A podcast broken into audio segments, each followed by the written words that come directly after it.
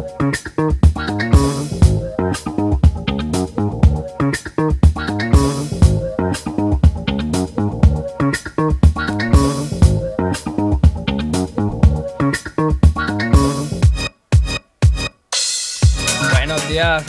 ¿qué tal? ¿Cómo estamos, oyentes? Por fin ha vuelto Sergio Samoreno, Aquí nuestro estamos. queridísimo locutor aquí. Buenas, buenas tardes a todos. Eh, he vuelto después de estas ausencias eh, laborales y festivas que, que nos han sucedido en estos últimos tiempos. Pero bueno, eh, una vez más, aquí estamos en Aquí el programa estamos. a darlo todo. El día 15 de noviembre, ya una semanita del Black Friday, ahí que la gente está togastona, ahí deseando quitarse algunos a adquirir para Navidad, otros Mm. por gula pura, pero bueno, nosotros venimos a recordar que tenemos los fines de jugones, todos los fines de semana, en el Rigoberta Menchú y en el Saramago, el Rigoberta los sábados, Por la tarde. Saramago los domingos, por, la, mañana. Exactamente. Eso es. Eh, y bueno, sí, de 4 a 9, Y de 10 a 2. exactamente.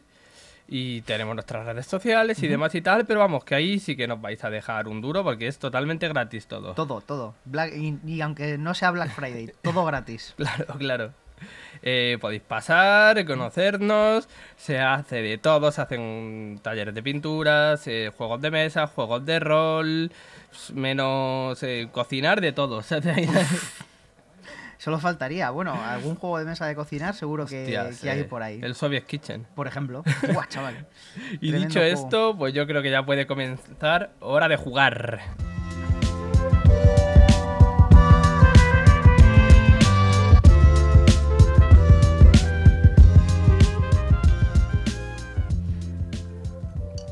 Pues tío, este sábado estuve en casa de Pablo, de Pablo Boss. Oh. Y le estuvimos dando al Marvel Zombies, ¿vale? Mm. Eh, es, eh, él iba a entrar este sábado a contarlo y demás, pero el pobre no puede por algunas cosas, creo que está Este- con faringitis. ¿Este el- sábado o hoy? Este sábado pasado. Pero hoy estamos a miércoles. ¿Cómo iba a entrar a hablar de ello este sábado pasado? No, no, estuve con él jugando al Claro, Ma- Ma- pero dicho que iba a, a entrar a hablar de este ello sábado pasado. Claro, pero no, no. iba a Pero, entrar pero, hoy. pero no puede porque está con faringitis. Un, un- mucho ánimo. Le deseo mucho eh, gelocatil, mucho. que se le cure, que se le cure. Pues resulta que los de mm, Zombicide, los de Canon, ¿Mm? han dicho, pues mira, vamos a seguir y el- van a sacar el Zombicide de DC, el de Decesos, ¿vale? Efectivamente. Que es como en los cómics de DC, Decesos, ¿vale? Decesos. ¿Mm? Eh, la ecuación de la antivida ha caído en la Tierra por fin.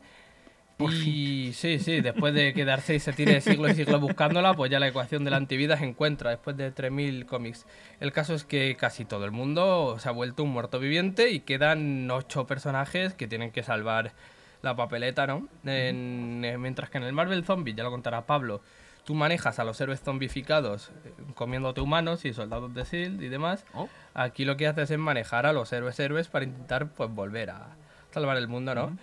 Eh, ¿Qué contiene el, el Kickstarter de Decesos, ¿vale? Que está ahora mismo en, en Kickstarter. Pues contiene 85 minis, ¿vale? De las cuales 8 son héroes jugables. Son los pocos héroes que no se han convertido en zombies, que son Batman, Wonder Woman, Cyborg, Flash, Green Arrow, Hot Girl y Lex Luthor. Diréis, ¿Lex Luthor es un héroe? Lex Luthor es lo que él quiere ser. Efectivamente. Cuando él le apetece ser héroe, cuando él le apetece ser villano, tal, a ver, Es el superpoder de los calvos. Podemos ser lo que queramos. a ver, eh, teniendo en cuenta que Superman se ha vuelto un zombie, pues a ver, el Luthor se ha vuelto un héroe y fuera. ¿sabes? Ha dicho, ahora me toca a mí lo otro, tío. Entonces, pues eso, y, y super- y los héroes zombificados, que son seis los que vienen, que serían como las abominaciones en este juego, son Superman, Hawkman, Aquaman, Green Lantern, Detective Marciano y Catwoman.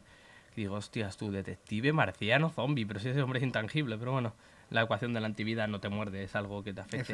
Efectivamente, es un virus, tío. Es lo que Eh, 63 zombies normales, 63, ¿vale? De los cuales hay una jarta de, de zombies tal, que son agentes del X-Corp, ¿vale? Después los eh, hay zombies de los que serían los gordacos, que son agentes del X-Corp más rudos, como con armadura, y los que corren son agentes del X-Corp como así, con... con Corriendo. ¿Vale? Eh, y 11 transeúntes, ¿vale? Los, los transeúntes, yo no sé en qué juego de zombicides se meterían, pero sé que ya estaban en el de Marvel Zombies, Mm. que son como fichitas de otros personajes del universo que te pueden ayudar de distintas maneras. Aquí, por ejemplo, estaban Lois Lane, estaba el, el hombre este que también trabaja en el Daily... Daily... El jefe, el Daily Bugle. No. Daily Bugle es que El es el Daily de- Planet. El Daily El Planet. Daily Planet. ¿sale? Hay va- varios transeúntes con- y después lo típico, las seis bases de color, los seis tableros, los seis dados, las nueve losetas intercambiables, demás, ¿vale? Eh, este Kickstarter también incluye totalmente gratis la opción de descargar las tarjetas del Batman Heavy Metal, ¿vale? ¿Qué es el Batman Heavy Metal? Es el- la expansión que salió basada en los cómics de Batman Heavy Metal, en el que te vienen el Batman que ríe, el, el Flash eh, que ríe, el, la Wonder Woman, el tal cual. Y la vaca que ríe de- también sí, de todos los héroes que acabaron siendo pues eh, batmanizados por el Batman que ríe de los distintos universos para crear su Liga de la Justicia malvada, ¿no? Esa expansión ya salió para Zombicide, segunda edición. Y claro, han dicho los de Zombicide, hostia, pues ahora que vamos a sacar un juego de DC, pues mm, que se cargue la gente, que los tenga las tarjetas y los juegue aquí también.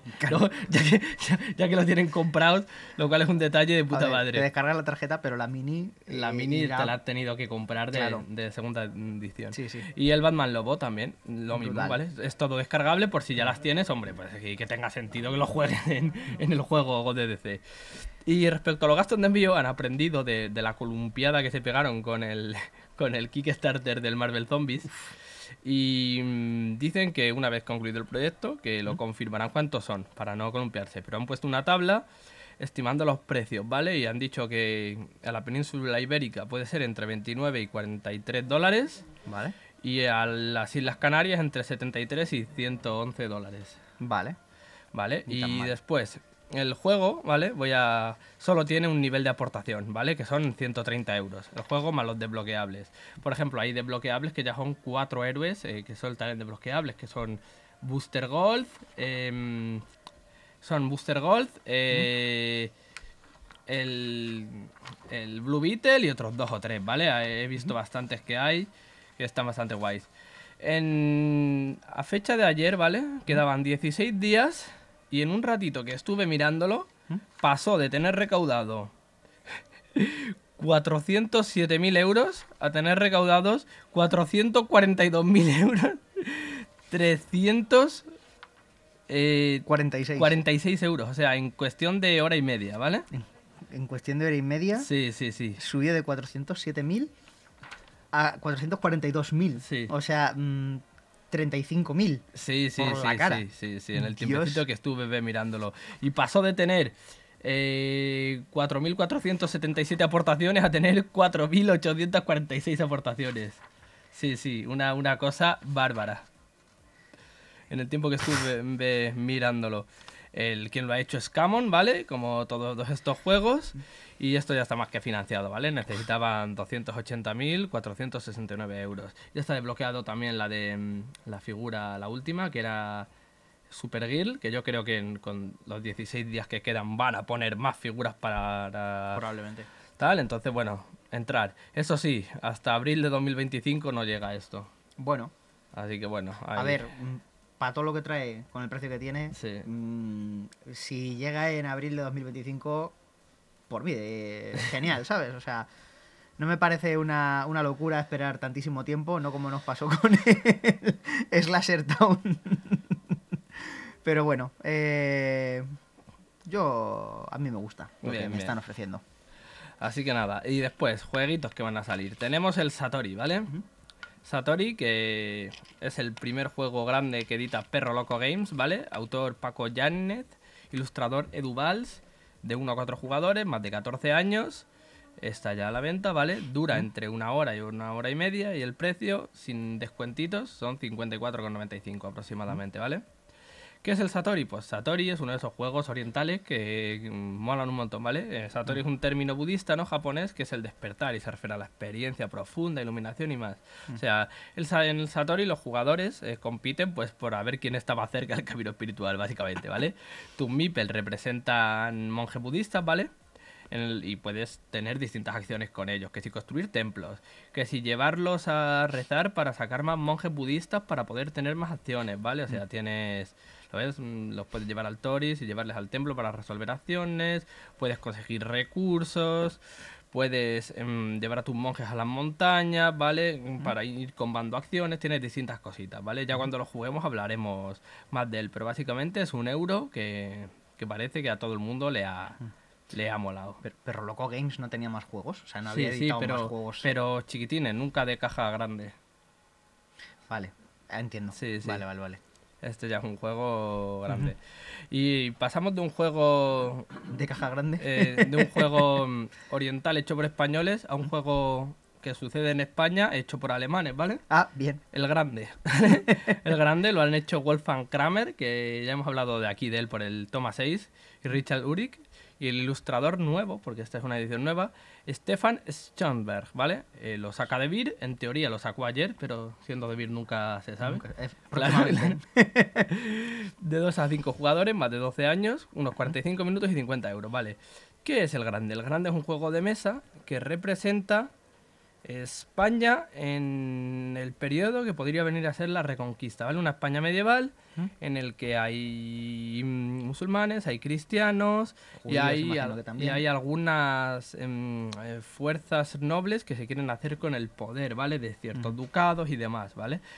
Em, la primera edición es de 1995 y había estado mucho tiempo sin reeditarse, ¿vale? En esta edición especial, además de tener el arte renovado, como he dicho, en las cartas y en la caja, también tiene eh, un libro de reglas actualizado, nuevos componentes y dos mini expansiones, que eso está de puta madre. Antes, para encontrar las expansiones, te las veías canutas, ¿vale?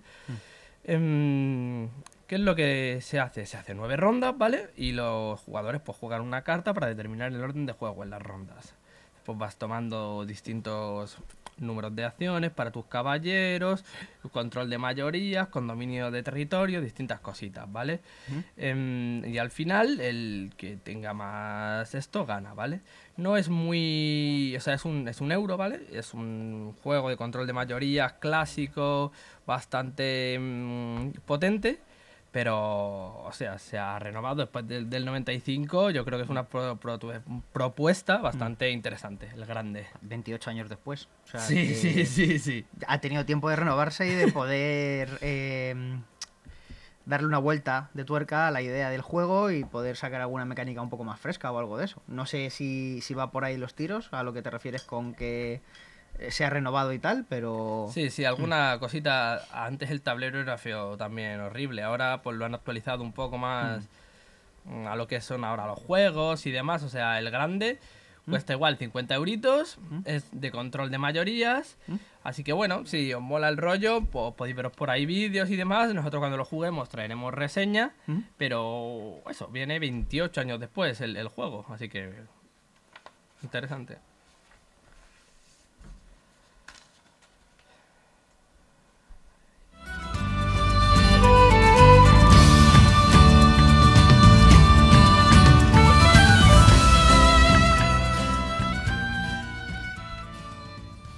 De la semana que traigo yo, después de casi un mes, más o menos, sin, sin pasarme por aquí, es La Isla de los Gatos. Que es un jueguito eh, muy cuco de mesa de 1 a 4 jugadores, que tiene una expansión que te permite hasta 6, como el, como el Catán. De, las partidas duran como entre 60 y 90 minutos, imagino que influye mucho el, eh, el número de jugadores que lo jueguen. Y la edad recomendada es de unos 8 años, que me parece bastante, bastante adecuado. El diseñador es Frank West. El, el ilustrador es Dragolisco, que me hace todísimo la gracia el nombre. Y Frank West también. Ah, vale. Eh, la editorial aquí en España es Zacatrus, es del año 2019 y el precio ronda unos 45 euros. Básicamente el juego es súper cuco, como he dicho ya. Eh, tienes que rescatar gatos de una isla, que es la isla de los gatos. Ah, bien. Con lo cual, eh, resulta que va a llegar un, un villano, un rollo Gargamel, pero que se llama Lord Bess, a, a la isla y quiere, pues eso, eh, me lo voy a inventar un poquito, que si edificar o algo de eso, quiere sacar a los gatos de la isla porque a él no le gustan los gatos. Y tú, como amante de los gatos, pues los quieres salvar. Y es un juego eh, que bien podría ser cooperativo para salvar a todos los gatos posibles con tus colegas, pero no, es competitivo y eh, tienes que colocar a los gatos en el barco con el cual los vas a sacar de esa isla. Y claro, eh, cada gato, pues digamos que tiene su familia, tiene sus cosas, entonces lo suyo es que no los separes y que los dejes lo más eh, juntitos posible también dentro del, del propio barco. Eh, ¿Cómo funciona esto? ¿Cómo, ¿Cómo jugamos para salvar a todas estas familias de gatos? Vale. Se juega en cinco rondas. Y eh, se reparten, eh, bueno, 20 peces a cada jugador, que todo el mundo sabe que a los gatos les encantan los peces. Y se reparten también 7 cartas a cada jugador, de las cuales se queda dos y hace- se hace un draft con Vale. las otras 5. Y de esas 5 se quedan otras dos y se hace un draft con las otras tres. De esas tres se quedan dos. Se da la, la última carta al compañero, vamos, al, al otro jugador, y te quedas con la última. O sea, al final te quedas con, con siete cartas, pero habiendo hecho un, un draft. sí. Poe, en el Seven Wonders me parece que pasaba parecido. Más Sí. o menos, que al final también te quedabas con las siete cartas. Eh, en el momento en el que tienes pues ya las siete cartas repartidas eh, a través del draft, puedes decidir qué cartas te quieres quedar en la mano comprándolas con los peces. Cada carta tiene un, un coste dependiendo del efecto que haga o dependiendo de tal, pues eh, costarán más o menos. Y no tienes por qué quedarte todas. Puedes incluso quedarte con ninguna carta, con 20 peces, pero entonces no vas a tener cartas que jugar para poder atrapar a los, a los gatos y todo eso. Imaginamos que nos quedamos, pues eso, con 3, 4 cartas, como suele, como suele pasar. De hecho, me parece curioso que con los precios de las cartas puedes comprar las 7 cartas y aún así quedarte con peces de reserva. Que es algo que no suele ser común en este tipo de, de juegos, de mecánica, digamos, de draft. Que normalmente te quedas, o sea, se reparten las cartas, haces to- toda la parafernalia. Y al final de las 7 cartas que te quedan, mm, tienes que decidir Sí. muy mucho con cuáles te quedas. En este caso no. En este caso puedes decir, pues las compro todas con los peces. Y igual me quedo con 5 o 4 peces. Que igual luego de peces vas corto para, para otras cosas. Pero puedes tener las 7 cartas y te puede dar cierta ventajilla. Eh, después de esto, eh, se juegan instantáneamente las cartas de manuscrito, que son las cartas azules. Que son cartas que nos otorgan puntos al final de la partida. Digamos que son cartas de objetivo. Por ejemplo, eh, tienes que conseguir que haya un gato de cada familia, por lo menos, en el borde de, todo el barco. Y esa puede ser un objetivo público para todo el mundo. Y todo el mundo que complete ese objetivo, pues gana puntos. Y luego puedes tener eh, manuscritos privados, que son cartas que solo te van a puntuar a ti. Al final de la partida se revela ese manuscrito privado y tú eliges, o sea, y tú eh, desvelas cuántos puntos has hecho a través de ese, de Vale, ese son manuscrito. misiones, básicamente. Son misiones, objetivos, sí. Eh, después de esto, se juegan las cartas verdes. Que son cartas que, digamos, nos dan iniciativa. Tienen una velocidad, como más o menos has explicado con el grande. Nos dan eh, puntos de iniciativa, puntos de velocidad, que el que más puntos tenga será el primero en actuar en esa ronda. Y también, aparte de eso, las cartas verdes tienen algunas veces objetos, como cestas rotas o cestas completas, para poder atrapar a los gatos en esas cestas y poder llevarlos a tu barco. Eh, después de esto, se rescatan los gatos, propiamente dicho. los gatos, eh, entre comillas, tienen formas de piezas de Tetris. O sea, no son como tal las piezas de Tetris, en plan la barra, la Z, la T, sino que eh, igual una es como una F, entre comillas. Sí, son poliminos. Son, eso es, políminos. Que la palabra a mí me parecía muy rara. Y Sí. digo, igual la gente no lo conoce con, con esto, pero sí, efectivamente, son políminos. Y eh, pues eso, haciendo eh, un puzzle con esos políminos, los vas enganchando dentro del, dentro del barco. Los rescatas usando un pez, eh, una cesta o dos cestas rotas, que las cestas dos cestas rotas te hacen una cesta completa, y otro tipo de dinámicas dentro de lo que es eh, las cartas del juego, los Vale. objetos que pueda haber en, en el juego. También, eh, aparte de los gatos que sean como que tienen formas de, de políminos, hay otras fichas que son fichas de tesoro. Que en- dentro de la isla, pues eso, hay tesoros que los puedes conseguir para llenar el barco y llenar huecos que quizás de otra forma con los gatos no podrías llenar. Son, digamos, como eh, piezas comodín. No lo llamo gatos comodín porque también hay unos gatos comodín que se llaman osas o, o- oxas o algo así. O, eh, O-S-H-A-X. O-S-H-A-X. Sí, sí, no sé qué, qué he dicho. No sé si había una K por ahí también, lo he escrito un poco como, como me sonaba. Y, eso, es un gato comodín. Eh, no es un gato comodín de que tenga la forma que necesitas, sino es un gato comodín que es de la familia que tú quieras que sea. Las familias se dividen, pues son colores, que si morado, verde, amarillo, azul, tal. Y, y los Osax, pues coges uno con las cartas moradas, que son pues, las cartas que te permiten conseguirlas, y eh, lo colocas eh, pues como te convenga, porque para eso es un comodín. Y también eh, las cartas amarillas, que se me había olvidado decirlo antes con lo de los tesoros, son las cartas que te permiten conseguir los tesoros. He mentido, perdón. Las, las cartas marrones son las de Osax. Las moradas son cartas instantáneas que nos permiten tener por distintos efectos. Rollo, roba dos cartas, eh, recupera tres peces, cosillas así. A medida que vas jugando, las rondas van avanzando.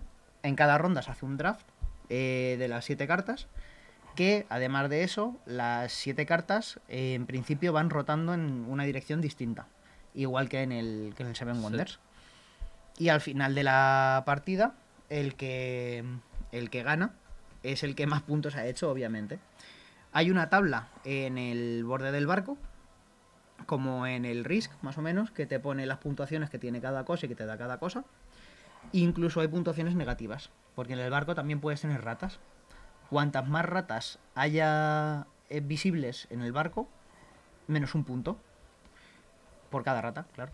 Eh, cuantas más habitaciones dejes vacías en el barco, porque las, los barcos van un poco eh, divididos, pues eso, en habitaciones, en estancias, para colocar a los gatos y tal. Cuantas más habitaciones haya vacías, eh, más puntos te quitan también. Pero luego cuantas más familias tengas, más puntos te da, cuanto más, luego de las misiones, por ejemplo, que hemos dicho antes, cuantas más misiones completes, más puntos acabas teniendo, etcétera. Entonces, digamos que hasta el final del todo de la partida no se sabe quién puede llegar a ganar. Gente que nos conocemos, ¿eh? El juego va de salvar gatos. No, no lo llenéis todos de tesoros y de a los gatos ahí. Es, de hecho, creo que los tesoros no te, no te dan puntos como tal. Te da puntos, pues eso, el llevarte a los gatos. Ah, los tesoros te permiten, por ejemplo, tapar a las ratas o llenar huecos del barco que con gatos no podrías llenar para que no te penalicen ni las ratas ni los huecos de las habitaciones vacías. Ya sabéis. Así que primero los gatos y después los tesoritos. Ya sabéis cómo va la mecánica de este juego.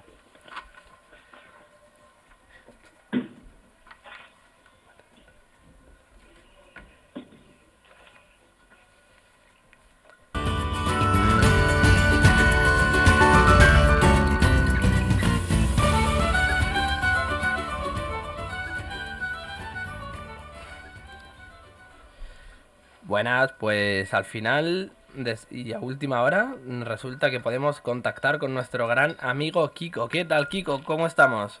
Hola, ¿qué tal? Muy buenas tardes. Muy buenas, ¿qué tal? Pues nada, aquí un saludo de nuevo a todos los oyentes de, nuestro espacio, que seguro, bueno, pues que están muy entretenidos escuchando todas nuestras batallitas y todas las que nos quedan por contar. Hombre. Eh, Kiko, eh, ¿Te has visto, supongo que sí, que te habrás enterado de esto, de que Forge World como tal ya no existe, que han fusionado su página Forge World y Workshop y ahora venden las miniaturas de Forge World por la página de Workshop oficial? Tremendo. Era, era algo de esperar, porque ya desde hace tiempo el que mantuvieran una segunda marca era, bueno, pues eh, un, poco, un poco extraño, ¿no? Porque eh, ya muchos, muchos de los modelos que eh, lo, que, lo que caracterizaba a Force World de toda la vida ha sido que fabricaban en resina en vez de en plástico, ¿no? Estaba eh, Games Workshop fabricando en plástico de manera como más, más industrial, ¿no? Con tiradas más grandes. Y, Force World eh, lo que fabricaba eran pues cosas más específicas, sobre todo mucho más caras, que siguen siendo caras, pero bueno, entiéndase, ¿no? Entonces, ya con, el, con, con, los nuevos diseños, eh, porque ahora diseñan todo eh, por 3D, antes se hacían por, por, moldes esculpidos, pero ya desde hace varios años, eh, lógicamente, se aprovecha muchísimo mejor el plástico, los diseños son mejores, pues los diseños de, de, Games Workshop son todos a través de, diseño CAD por ordenador. Entonces, em, esa división ¿no? de esto es lo caro y esto es como más específico frente a lo más comercial y de tirada grande, ya no tenía mucho sentido. Y especialmente cuando la propia Games Workshop ha apostado por los fascículos. Ha habido varias tiradas de fascículos a lo largo de los años que han, digamos, democratizado ¿no? Eh, diseños más básicos de Games Workshop, que es la manera más barata de conseguir material oficial de Games Workshop, tanto eh, para, para, Age of Sigmar como para Warhammer 40.000. Y entonces eh, era de esperar que Wall se convirtiera bueno pues en una parte más de todo el entramado que recordemos que bueno hay muchas apuestas comerciales por parte de Games Workshop porque recordemos que hace hace aproximadamente dos años lanzaron su propia plataforma multimedia en la de que streaming series, que por cierto hay algunas muy interesantes como por ejemplo Nexus Paria que se estrenó en digamos en la segunda temporada porque la primera temporada Hubo, hubo un par de series interesantes como aquella de Los Ángeles Oscuros, pero hay otras que dejaron un poco que desear, como aquellos cortos de animación que tenían una calidad, mm, eran buenas propuestas, pero es verdad que para un servicio de pago se quedaban un poquito atrás. Pero es perdonable quizá para un servicio de streaming tan nuevo y tan limitado, ¿no? Porque es de una cosa muy concreta, aunque tiene, bueno, pues una, una fanbase gigantesca a lo largo de todo el mundo. Entonces, bueno, era, era, era de esperar, ¿no? Entonces, ¿qué esfuerzo se ha metido en su propia plataforma? Recordemos que sigue en ciernes esa serie de televisión en la que Henry Cavill va a interpretar a alguien, no sabemos todavía quién, seguramente al inquisidor Eisenhorn, pero eso es algo que todavía no han, no han aceptado públicamente. Es decir, están, no sabemos si será eso o no. De un montón de nombres, se dice que también puede ser Gilliman, se dice que hay... Que también podría ser, o sea, hay varios nombres que Yo están por tengo curiosidad, ¿por qué has dicho el Inquisidor Eisenhorn? Eh, digamos Eisenhorn, a secas. Vale. vale, vale. Sí, eh, eh, no, nos meteremos en, cosas de trasfondo porque hay un peligro con Warhammer 40.000 y es que meterse en jardines de trasfondo es el, mayor comedero de tiempo de la historia. sí, sí, sí, eh, si, si, estás hablando con gente que conoce el trasfondo, es casi peor que con gente que no sabe, porque a la gente que no conoce la puedes aburrir en 5 o 10 minutos, pero como te pongas a hablar con gente que con, domine un poco el tema, las conversaciones se pueden alargar durante horas. Entonces, bueno, digamos que hay en ciernes o en posibilidades una serie de Warhammer 40.000 de acción real, hay varias ya emitidas en, en, acción digital, ya sea dibujos animados o, o, en, o en, animación 3D. Y bueno, Discorso pues sigue creciendo. De hecho, ellos comparten, como empresa que invierte en bolsa, eh, está obligada a compartir eh, beneficios públicos. Entonces, eh, se sabe que cada año Games aumenta beneficios, es decir, eh, por mucho que se hable de la piratería 3D, de, las alternativas, de las miniaturas de que venden otras marcas, em, eh, siempre dicen, no, es que se van a cargar el, hobby, ¿no? Lo que, lo que llaman ellos el hobby. Hmm. Y, es eh, muy lejos de la realidad, porque de hecho Games Workshop gana notoriedad, gana aficionados y cada vez llega más gente. Y eso se traduce, quieras o no, en más ventas. Y de hecho, eh, incluso en tiendas de modelismo normales te puedes encontrar cajas porque los primeros moldes que hizo en los 90 eh, los cedió a marcas como Rebel o Italieri para que hicieran eh, pues sus propias tiradas en plástico. Y ahora puedes encontrar cajas de bueno pues de los viejos marines o de antiguos orcos muy muy baratas en tiendas que prácticamente no tienen nada que ver con los hobby. Así que creo que Games Workshop está viviendo una época dorada y también se juega mucho, ¿no? Porque un mal producto le puede pasar factura como le ocurrió a, Squaresoft en el año 2000 cuando apostó fuertísimo por, por esa película de Final Fantasy y que, y que fue un fracaso, ¿no? Y que al final obligó a que la compañía tuviera que fusionarse con Eni. Con Eni, sí, su competencia, su competencia directa de toda la vida. Pero es que pues el problema de, que tuvo Final Fantasy, la fuerza interior, ¿no? Que es como se llama esa peli. Sí. O sea, creo que fue la primera peli enteramente desarrollada en 3D que por ejemplo cada pelo de la chica se movía distinto con un vector 3D distinto, o sea, a nivel de producción está muy bien. ¿Qué es lo que pasa? Que claro, te sacan una peli de Final Fantasy y la gente pues mm, pues eso, se retrotrae mucho a los juegos. Si te mola el 7 piensas que vas a ver a Cloud, si te mola el 8 piensas que vas a ver a Squall, si te mola, no sé, que te guste el 9 vas a ver ahí a Gitano, a Steiner o a Garnet o a quien sea por ahí. En verdad son unos dos nadie que no conoce nadie, que la gente va a ver y dice, pero ¿quién es esta vasca? Claro, o sea, la gente pensaba que algunos de sus personajes de los videojuegos iban a, a continuar en las películas. Y no, eran peña completamente irrelevante que, si no- o sea, que hayas jugado o no hayas jugado a los juegos, te van a importar un carajo por no, por no apostar, digamos, por haber continuado alguno de sus personajes de los juegos, del que fuese, ¿sabes? Así es. El gran problema fue que al público en general le pareció una película mediocre y al público específico, que eran los Sí. fans de Final Fantasy, decepcionó por completo. Claro, claro, que todo el mundo esperaba ver algo que luego no era. que era un- De hecho, es una película de ciencia ficción solvente, no digamos que buena, Sí. es solvente, está bien, pero que no que no que no terminó de funcionar para nadie. Claro, claro. Entonces, yo creo que Games Workshop se encuentra en una situación similar.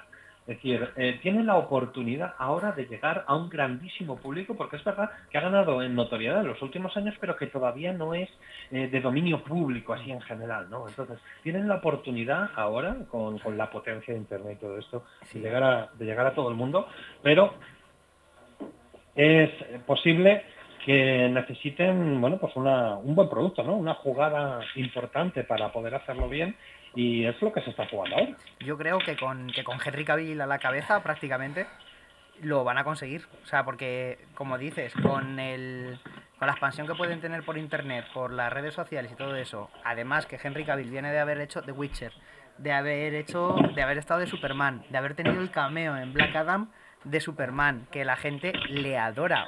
Voy a decir, le adoramos a Henry Cavill, porque el tío es eh, prácticamente ahora mismo el, el nerd de oro de, de, de Bueno, todo este También mundillo. es verdad que Henry Cavill mola porque es uno de nosotros. Claro, claro. juegos, es muy Bueno. friki, llega a las entrevistas y, y- y saca sus custodes. Eh, bueno, lógicamente, bueno, pues es, es- es Es- como uno más, ¿no? Es, uno de nosotros, es un pero tío- que el, el tío es un 2x2. O ¿Dónde sea, fue? ¿Dónde fue? Bueno, sí. ¿Dónde fue? En el show de, de Jimmy Fallon que fue y se pusieron a reírse de él porque pintaba minis y él en plan... Pues nada, chico. No recuerdo dónde fue Pues exactamente. yo sé que en una entrevista, de repente, este, le preguntan por el hobby y tal, y dice, nah, pues juego Warhammer Sí. 40.000 porque me mola tal. Y le pregunta a otro así de la nada, eh, ¿qué ejército tienes? Y dice, custodes. Ah, yo voy a ir con, con necrones. Ah. Y en ese mismo momento es como que se ponen de acuerdo como para quedar para jugar una partida, tío. En mitad de la entrevista, es maravilloso. Y los demás así en plan de, ¿qué está pasando? Henry Cavill es que ya, ¿De, o sea... de qué, de qué están es- hablando? De hecho, yo estoy seguro de que mucha gente ah, se ha interesado por 40.000 a raíz de estas entrevistas de Henry Cavill. claro, diciendo, claro. ¿Y eso, qué, ¿Y eso qué es? Quiero saber. Mira, Henry Cavill le queremos todos muchísimo. O Mm. sea, hablando de batallitas de Henry Cavill, se sabe que Game Workshop le, le invitó ahí a la sede, ¿no? Para que lo viese todo, tal. Y el tío ahí viendo Age of Sigmar, viendo tal. Y pasa por la sección del Blood Bowl, el tío ni se gira. ¡Uy! pasa, pasa de largo, así, en plan, hostia, que están ahí los de Warhammer 40.000. Ya sabemos le, que- que- le resbaló el Blood Bowl y eso a los que jugamos a Blood Bowl fue como, pues no, Pues hermano, nada, ¿sabes? No le vamos a ver como grifo Overwell. Claro, claro, claro, claro. O sea.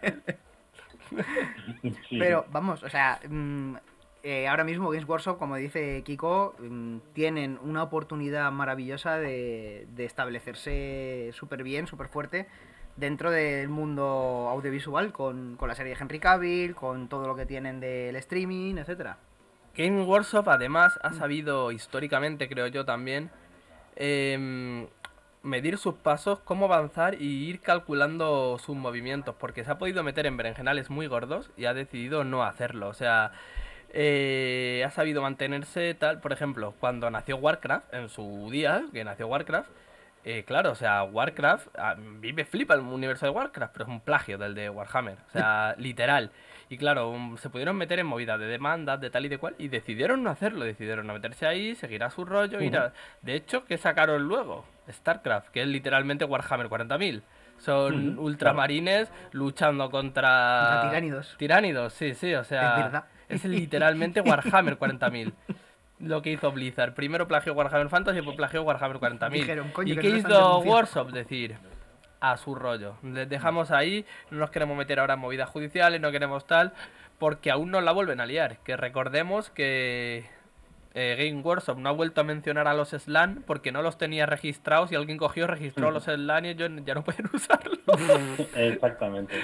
De todas maneras, bueno, eh, eh, quiero decir, Games Workshop tampoco se quiere meter en berenjenales, pero también defiende lo suyo. Sí, que, sí. Cuando, que cuando se reeditó el Kilo Quest, recordemos el caso de los Fimir, son Sí. propiedad registrada de, de Workshop y no aparecen en la nueva No. versión Claro. por- precisamente porque ellos no quieren. Entonces, eh, lo, lo que me parece un poco triste es que no ofrecieran un intercambio económico, es decir, puedes usar los Fimir pero me pagas. O a lo mejor o a lo mejor hubo oferta y no cumplieron las expectativas de WhatsApp. Eso, eso es algo que no sabremos. Sí, porque Hasbro son unos agarrados que flipas. Entonces, bueno. Eh, sí, bueno, pero permíteme, permíteme dudar que en Games Workshop no operen de la misma manera. claro, claro, claro, claro. Lo de los Fimir es un caso curioso porque es el único bicho licenciado por Workshop. O sea, es el único bicho que oficialmente ha creado Game Claro. Workshop.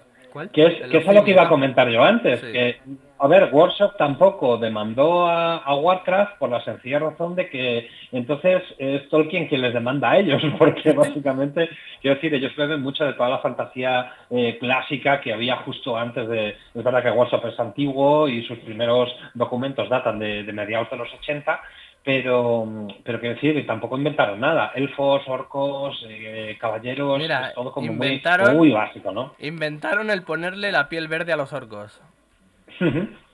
O sea, Exactamente, porque antes, antes en toda la literatura eran grises, verdosos, Claro. pero no, no, no verdes, verdes como los entendemos ahora. claro, claro, claro. O sea, y eso en Warcraft es clarísimo, ¿sabes? O sea, igual que en Warhammer, ¿sabes? Claro, De hecho, las películas del Señor de los Anillos son como los describía Tolkien. Son marrones, sí. Son marrones, negros, sí, sí. Exactamente. Así que ahí, ahí precisamente está, ¿no? Eh, y, y de hecho, bueno, ya vemos cómo Game Workshop eh, defiende a capa y espada sus propiedades intelectuales, como son los marines espaciales. Son suyos, están muy, muy registradísimos. Sí. Y de hecho, todas, todas las maniobras que ha habido en cuanto a nuevos productos en los últimos 10 años han sido para evitar nombres genéricos, ese cambio de la Guardia Imperial a Astra Militarum, por ejemplo, eh, el ponerle nombre específico a todas las nuevas unidades para que no sean genéricas, ya no son exploradores marines, sino que son, eh, bueno, pues nombres inventados que se pueden registrar, porque tú no puedes registrar nombres comunes. El caso es que eh, ellos sí lo consiguieron con Marina Espacial porque demostraron que había una correlación entre la historia, el producto y todo lo que habían llevado, eh, por eso eh, han podido registrar ¿no? una, una marca ahí. Sí. Y, y yo creo que en esa parte les está saliendo bastante bien porque eh, sí que hay un terreno en el que lo han explotado con muchísimo éxito que es el de los videojuegos. Sí. Y lo digo porque estoy esperando, como hago en mayo, ese Space Marine 2, que va a salir dentro de muy poquito y que, y que la verdad es que tiene muy, muy, muy buena pinta. Eh, además, hace poquito que también está disponible el Warhammer 40.000 Dark Tide, que es parecido al Vermintide que salió con bastante éxito hace, hace algún tiempo y que es básicamente lo mismo pero ambientado en el Warhammer 40.000. Y la verdad es que ha habido, ha habido juegos muy buenos este último Los, año. los como- Dawn of como- War son unos clásicos Sí. también. Exactamente. En estrategia en tiempo real, la verdad es que han dominado bastante, bueno, dominado, han sido juegos muy destacados en los últimos 15 años, fácilmente. Sí, sí, lo de, mm, ya digo, ah, se han sabido también mantener ahí. Yo jugué en su día bastante al Fire Warrior, que es eh, de los pocos, sí. es un shooter que lo protagoniza un, un Tau.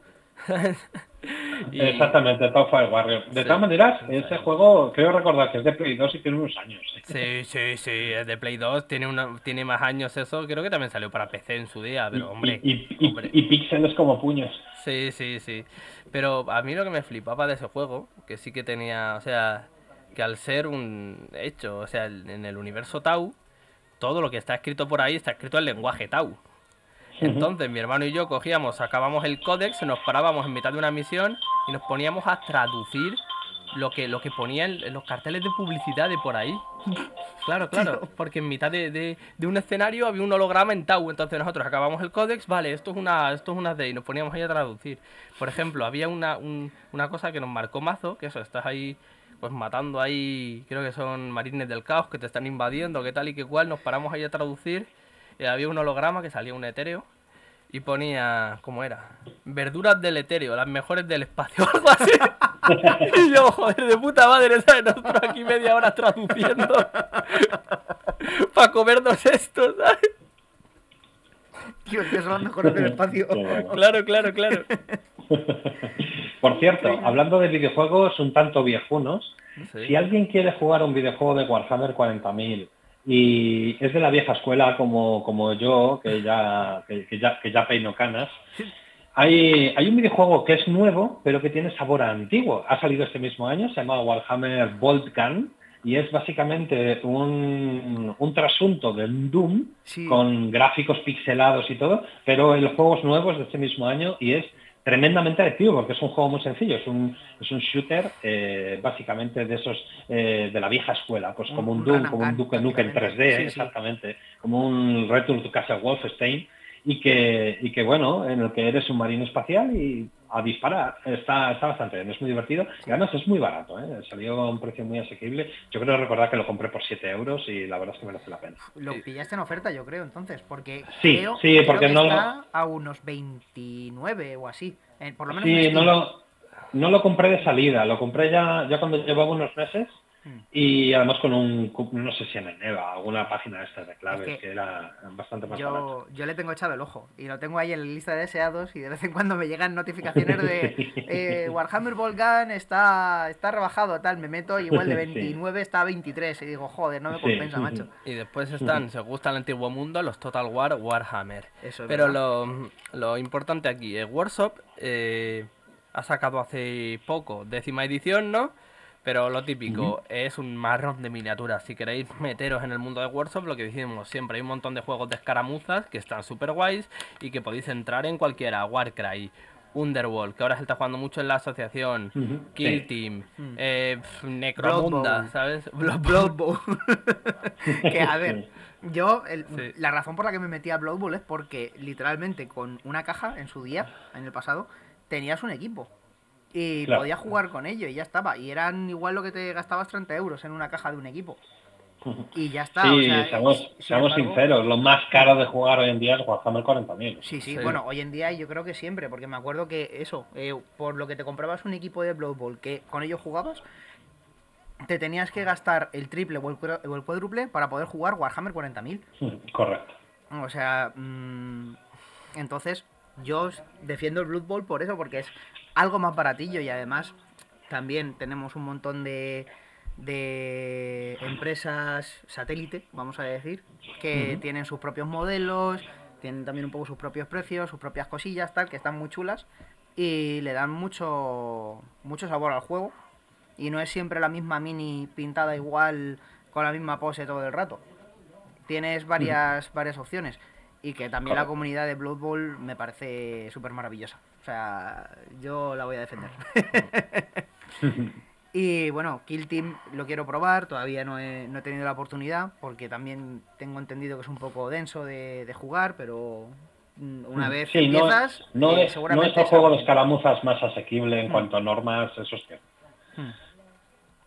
Pero Hay sí que- juegos mucho más amigables Sí. ¿no? para el jugador novato.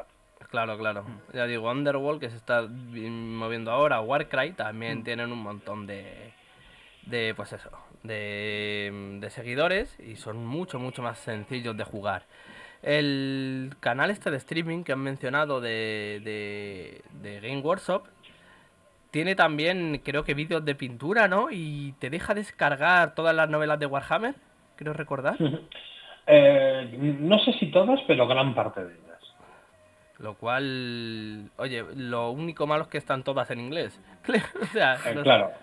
Es, es, mm, hubo, hubo un problema con Timum Más, que era la, la editorial que, mm, que editaba los libros en, en España. Y además hubo una época en la que, primero, tardaban prácticamente año o año y medio en salir las novelas Sí. eh, traducidas aquí en España. Y además, eh, Games Workshop tuvo un par de años eh, bastante agresivos en cuanto a política de, de marcas registradas. Y como sus marcas registradas son en inglés, eh, yo, tengo, yo tengo muchos libros en casa que son en Spanglish. O sea, en vez de hablarte de los lobos espaciales, te dices Space Wars, aunque la novela está en español.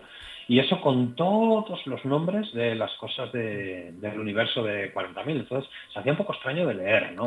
Eso, por lo visto, ya, ya pasó, ya están volviendo a traducir, pero hay algunos términos que han perdurado, ¿no? Entonces, eh, ahora se ha retomado un poco el ritmo de traducción, eh, se están sacando novelas, por ejemplo, eh, la famosa herejía de Horus acabó por fin ya con tropecientos libros. ¿Cuántos libros, tiene, ¿cuántos libros tiene ya? ¿Cincuenta y tantos acabó? ¿Con cuántos ha acabado? Eh, no, no, no, no, no, muchísimos más. Eh, creo recordar que, no, te aseguro, pero creo que llegaron casi al centenar. Joder, voy a buscarlo por curiosidad. O sea... Sí, sí, búscalo porque no recuerdo exactamente, pero sí fueron un montón. Lo que pasa es que ahora ha empezado la última parte, que se llama El Asedio a Terra, que van a contar, bueno, pues todo sobre el, asedio final y el enfrentamiento entre Horus y el emperador famoso, que es como la piedra de toque, ¿no? De todo el trasfondo de Warhammer 40.000, y que empieza precisamente con, la primera novela en español que se ha editado este año, por fin, que ya lleva tres años editada en inglés.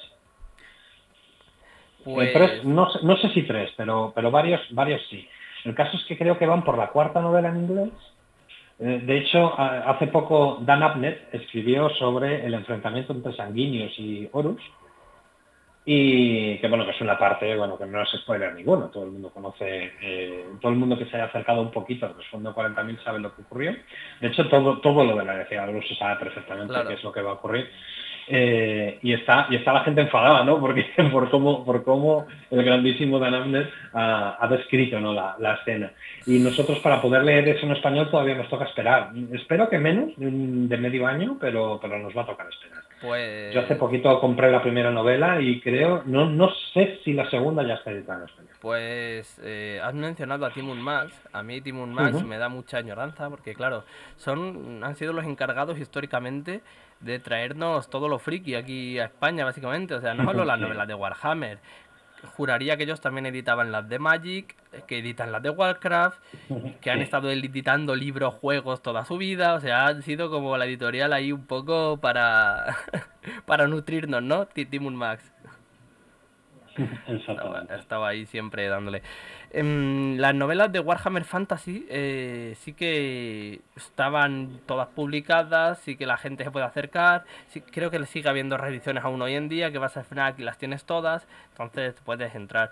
Que la gente, los fans del antiguo mundo, siempre están, ah, va a volver el antiguo mundo, va a volver. No se sabe si volverá o no, pero ellos están obsesionados con que volverá. pues mira, la acabo, la acabo de mirar, son 63 novelas. Efectivamente. 63, ¿no? 54 eh, novelas de la herejía de Horus como tal. 7 de la serie de Terra, que es como una especie, entre comillas, de continuación del final de la herejía de Horus. eso es lo que se está diciendo ahora. El fin, fin de, las, de, de esto. Llega la octava y última novela, que es El final y la muerte de Dan Abnett. Que, Exactamente. 54 y 8, bueno, 62. Igual ha salido ahora la 63. No sé la página en la que estoy cuando se escribió el artículo, pero 62-63.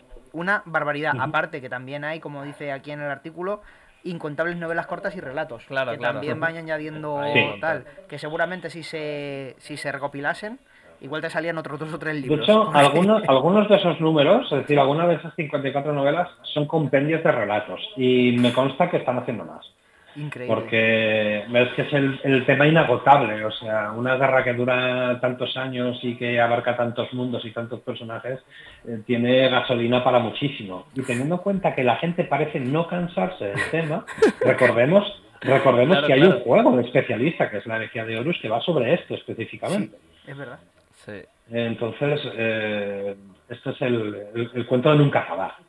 Se, pueden contar historias de la energía todo el tiempo que quieran. Y yo se lo agradezco porque creo que es la parte como más como más legendaria ¿no? y épica del universo, porque es cuando eh, pues tanto el caos como el imperio peleaban de tú a tú en igualdad absoluta de condiciones, porque eran exactamente mitad contra mitad. Entonces, eh, bueno, yo creo que yo creo que es muy interesante y lo van a seguir explotando. Ellos van a seguir avanzando el universo como lo están haciendo ahora en 40.000 con su trasfondo, que por cierto, ya era hora de que avanzase por fin con la llegada del león y todo esto.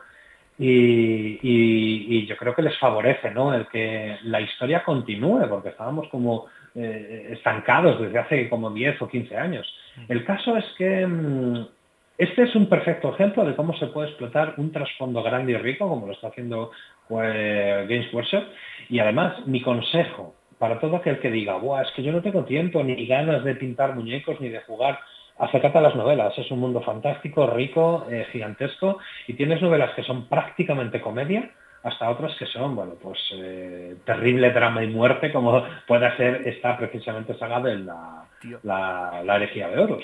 No ¿Quieres algo más divertido? Pues te, lees hacia Faskane, que es un tío muy gracioso y, bueno, es muy, muy salado, o, mi recomendación de siempre, Los fantasmas de Tanis, y a partir de ahí pues estás perdido porque seguramente acabarás con la mosca picada y, y leyendo y gastando un montón de dinero en novelas. me flipa que de Warhammer 40.000 se pueden escribir novelas de comedia, tío. O sea, no, no, no me casan los dos conceptos. Es como, no sé, eh, guerra, destrucción, muerte. Es un humor negro, es cierto, pero sí. pero sí que sí que hay. Sí que hay. Y mira, además que hablábamos de, videojuegos, hay un videojuego que se llama Blues and que va de orcos. Y es prácticamente un juego de comedia, porque es, es, un, es un point and shooter de estos de, de 2D y es muy gracioso, es muy divertido. Los, los orcos sí, porque me hace también eh, el concepto que tienen de la magia y que su magia funciona porque simplemente creen en ella y ya está. Eh, sí que me parece algo más comédico, pero dentro de eh, eso de mm, los marines espaciales, que es más bien a lo que me refería antes con Warhammer 40.000. Eh, no sé, o sea, me los imagino tan destructores de planetas, tan Hulkaplasta, digamos, claro, es todo tan grindar que dices, es que aquí un chiste no, no, no cabe no, no me pega, no me pega, pues, efectivamente. Pues, los, los, hay. Va de, van de un crot vegetariano, ¿no? ¿No? Y pues sí, sí, ya decimos que el mundo, o sea, que Game Workshop actualmente como empresa está en un punto que tiene que aprender a, a controlarse y que si lo lleva bien va a ir para, para arriba. El, de hecho, has mencionado lo de que, que, invierten en bolsa, eso lo hacen desde hace cuatro años, ¿no? Creo, cuatro o cinco que entraron en bolsa. Sí, ya ya hace algunos años que están en bolsa y por eso están obligadas ¿no? a hacer balance de, de beneficios y tal de manera pública y es un perfecto indicativo de que las cosas no, no les van mal en absoluto. exactamente. El Game Workshop está... También hay que decir, ¿eh? el precio el precio de la miniatura, ya no hablo en pesos, sino por unidad, ha subido muchísimo. Sí, sí, sí. Increíble. Y bueno, los botes de pintura siguen dando lástima, en plan los botes, no la pintura en sí, sino los botes dan toda la lástima del mundo. sí, pero bueno, es, es, una maniobra de marketing. Si haces un bote malísimo, que se te seca la pintura y es muy difícil de coger, pues compras más. Efectivamente. Exactamente. Las empresas que solo se dedican a la pintura lo hacen al revés. Optimizan para que puedas aprovechar el máximo posible porque es a la que vas a volver. De todas maneras, es verdad que Games Workshop ha invertido muchísimo en mejorar sus productos de modelismo, porque antes eran normales, tirando mediocres, y es verdad que, por ejemplo, ellos han sido los que han destapado la moda de las contras, que han imitado todas las marcas después. Sí, eso es verdad. Sí, sí, sí. Ahí tienes toda, la razón y que siempre se invierte mucho en, eso. A mí me hace mucha gracia que cuando tú te compras algo, cualquier producto de Game Workshop, pone, se recomienda pintarlo con pintura Citadel. a ver, ¿qué van a, decir? No compres Citadel, compra Vallejo. Pues obviamente no. Pero... Compra, compra Titanlux. Tío, Titanlux. Meter la figura. Increíble. No, no pintar a Gotele. Eh, yo he de decir que sí que es verdad que hay cosas en las que han mejorado la calidad, pero también eh, en Blood Bowl, cada vez que han sacado un equipo nuevo, han reciclado poses como, vamos, eh, como los vagos que son muchas veces. me acuerdo que sacaron Corne y hay un posicional que son, pues eso, los guerreros de Corne, que repetían pose que las momias, me parece que era, que hmm. salen como medio corriendo, echándose un poco como cargando hacia adelante, pero es que era la misma pose, o que, o que los guardaespaldas de los imperiales, una cosa así. Era la misma, la misma pose exactamente, lo que pasa es que cambiaba el, eh, la persona que lo hacía, vamos a decir. De pasaba de ser un, pues eso, eh, un imperial a ser el guerrero este de, de Corne cuando, no sé, o sea, teniendo seguramente gente que hace em, modelos en estas compañías satélite que hemos mencionado antes, que te pueden hacer un- una figura un poco más chula, un poco con más movimiento, que vuelvas a hacer la misma figura, pero para otro equipo, es un poco como, tío, que estoy dejándome aquí la pasta en tu empresa, que es la mayor empresa hoy en día, la empresa de referencia que más dinero hace con estas cosas, véndeme algo un poquito mejor, aunque sea eso, con el, con el movimiento. Y no sé si ahora con los vampiros, que es el último equipo que han sacado, me parece que también repiten estrategia de, de repetir pose, pero ahora mismo no recuerdo con qué A mí el vampiro lanzador me tiene enamorado. El que tiene tapado así el balón con el ala. A ver, eh, que sí, los vampiros están muy chulos, los nuevos que han sacado. Pero lo mismo, me parece que los han reciclado un poquito de, de otras poses. Hmm. Teniendo em, Sí, hay que, mucha hay que competencia en ese reconocer que Games Workshop a la hora de cuidar sus eh, productos principales ¿Mm? tiene mucho celo, ¿no? Tiene mucho cuidado, investiga, pro- pro- produce. eh, pero en cambio, para otros productos que les cuesta como, como mantener, pero que no deja, o sea, no descataloga porque sabe que tiene una, una mm, pues eh, un- una clientela, ¿no? Tiene, tiene unos fans y los mantiene ahí como de no lo quito porque estáis vosotros, pero si fuera por mí realmente no invertiría mucho. Mira, Y eh, se nota en algunos juegos de especialistas, incluyendo Blood Bowl, que bueno, están ahí, pero si les interesase, eh, no sé, sacarían nuevas ediciones. mencionábamos, mencionábamos el otro día con un amigo que en el juego de escaramuzas del Señor de los Anillos hay un Boromir con un estandarte de 8 kilos y totalmente plano. que parece que parece que el estandarte son dos tiras de cuero cosías. Sí, además que eh, yo, yo lo que creo es que, bueno, pues a lo mejor eh, eh, invierten poco, los desarrolladores no son de primer orden y entonces, bueno, pues sale lo que sale. Es decir, sí hay nuevas cosas, Sí. pero eh, está claro que no es lo mismo que le dedican en cuanto a tiempo y recursos que a los marines espaciales, por ejemplo. Y pasa dentro del mismo juego, ¿eh? No Sí, vas a encontrar las mismas novedades en marines que, yo qué sé, que en el Lars Oscuro. Claro, ni de ni de Blas. Los Bueno, marines- Kiko, sí, sí, sí. eh, se nos está haciendo tarde, tenemos que cortar. Gracias de nuevo por, por entrar. Un placer como siempre. Un placer tenerte aquí. Venga, hasta luego. Pues Hasta nada, luego. hasta la próxima. Que Un que saludo. Nos vemos.